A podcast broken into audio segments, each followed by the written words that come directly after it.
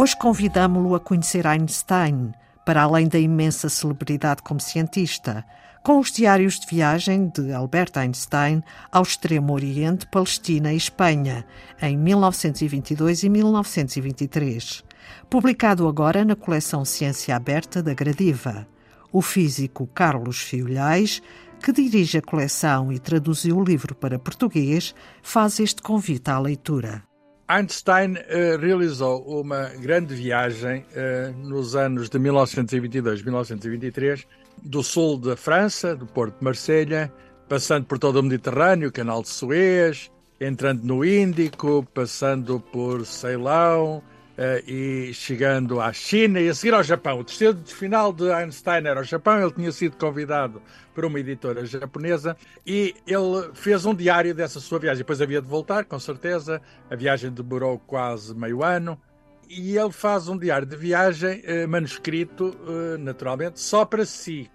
Esse e o diário de outras viagens que ele também fez foram, entretanto, transcritos foram, ele escreveu em alemão, foram traduzidos para inglês e para português, acaba de sair na gradiva, na coleção Ciência Aberta, e devo dizer que é um texto que eu gostei muito de traduzir e que é um texto que eu recomendo, porque nos revela a, eh, a pessoa por trás do cientista.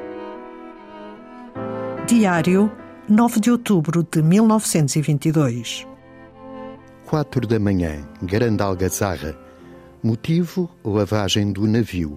Ótima limpeza de pessoas e coisas. O navio parece ter sido lambido.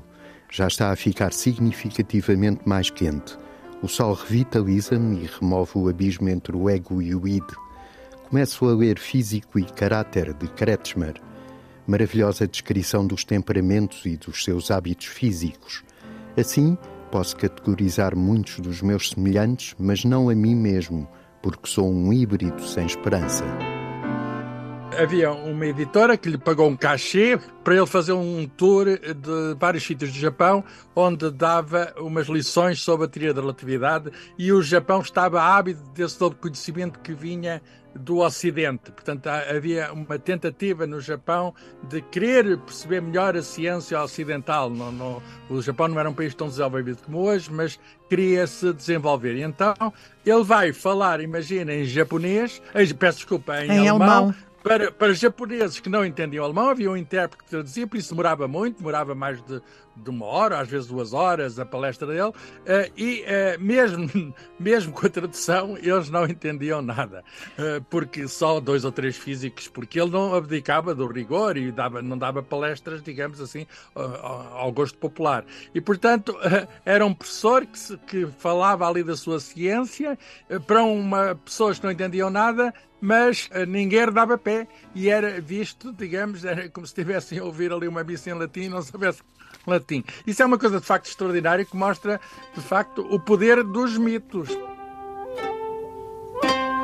Diário, 17 de outubro de 1922. Dia 17 à tarde, chegada a Kobe. Grande burburinho. Massas de jornalistas a bordo do navio. Entrevista de meia hora no salão desembarque com grande multidão, breve descanso em hotel próximo ao cais. À noite, duas horas de comboio na companhia dos professores, carruagens simples. Os passageiros sentam-se em duas longas filas ao longo das janelas. Em Kyoto, ruas iluminadas magicamente, casinhas lindas. Viagem de carro até ao hotel, num sítio um pouco alto. A cidade embaixo, com um mar de luzes. Grande impressão. Pessoas pequenas e graciosas tagarelam, soando como estalidos nas ruas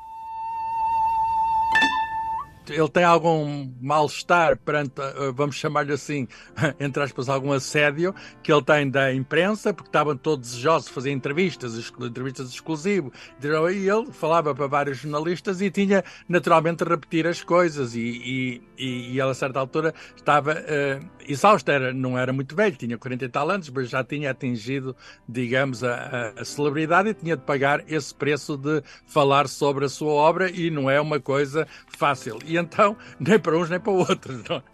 E portanto, ele, ele, ele tem essa dificuldade mas ele, de qualquer modo, fica encantado, apesar de ter esse enfado, fica encantado com a cultura japonesa. Uma das coisas que dá gosto de ler neste livro é o facto de ele descrever aquilo que para ele era estranho. Nós, todos nós temos uma. Eu já temos Japão, mas todos nós temos uma, uma ideia, digamos, do Japão e, e, ele nunca lá tinha estado e estava sedento de, desse, desse lado, eh, dessa cultura oriental, ele fica realmente encantado por tudo, pela decoração, pela arte, pela música que ele não entende muito bem, pela, pela graciosidade feminina, pela, pela hospitalidade, pelas cerimónias, pelo chá. Ele, e, e, de facto é um, é um livro que ainda hoje se lê com proveito para nós percebermos melhor, digamos, o que é que é essa diferença de culturas.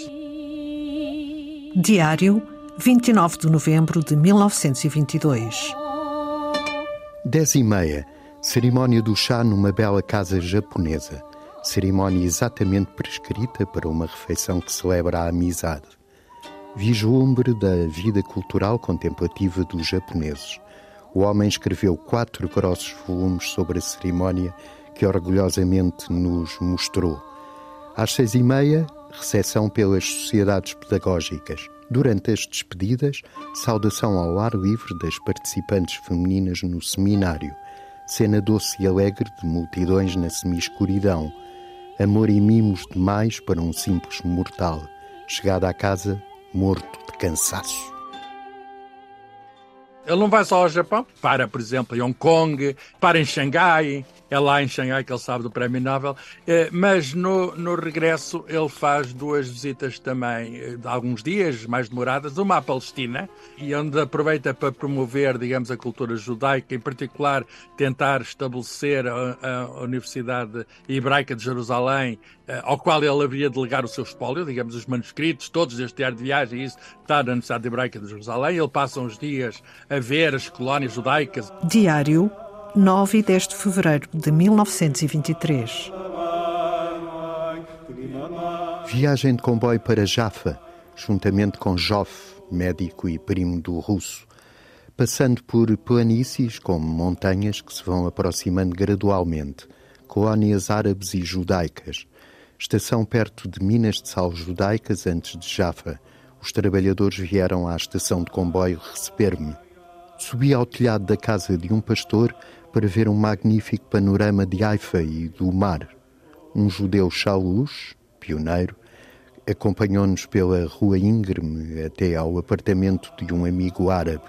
O povo comum não sabe o que é o nacionalismo.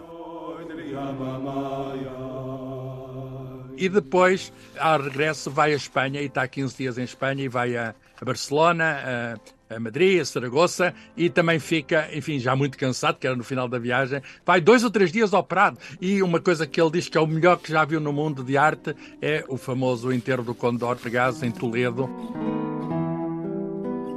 Diário, 6 de março de 1923. Toledo como um conto de fadas. Guia-nos um velho, cheio de entusiasmo, que terá escrito algo importante sobre El Greco Ruas e praça do mercado, vistas sobre a cidade, o Tejo com pontes de pedra, colinas cobertas de pedras, planície encantadora, catedral, sinagoga, pôr do sol com cores brilhantes na viagem de volta, pequeno jardim com vistas perto da sinagoga, a magnífica pintura de El Greco em pequena igreja, enterro de um nobre, está entre as imagens mais profundas que já vi em toda a minha vida não é uma volta ao mundo, mas é uma volta por vários sítios do mundo, com a descrição de um homem muito, com certeza, sagaz, muito atento, muito curioso a tudo, a, a, ao ambiente, à atmosfera, fenómenos atmosféricos que ele vê do barco, mas também e principalmente às pessoas. Ele é alguém que tenta caracterizar os tipos humanos das pessoas com quem convive, que vive muito a questão da diferença de culturas. Ele tenta, está muito atento à diferença de culturas. Eh, aos olhos de hoje pode parecer que ele tem, e, e, tem, e parece e é, que ele tem atitudes, digamos, que são próprias, de, digamos, dessa sua situação específica, designadamente a estranheza com que ele olha para o outro em certos momentos e também tem alguns comentários que nós podemos considerar depreciativos. É, digamos, um lado humano para o melhor e para o pior que se revela neste livro que dá muito gosto de ler, digamos, passados mais de 100 anos, fez agora 100 anos, 100 anos. que a viagem foi feita. É também para conhecermos o mundo da época, para conhecermos, digamos, como é que era o mundo nas suas várias culturas, eh, vistas pelo prisma, pelos olhos de uma celebridade, Einstein. Diário, 10 de novembro de 1922.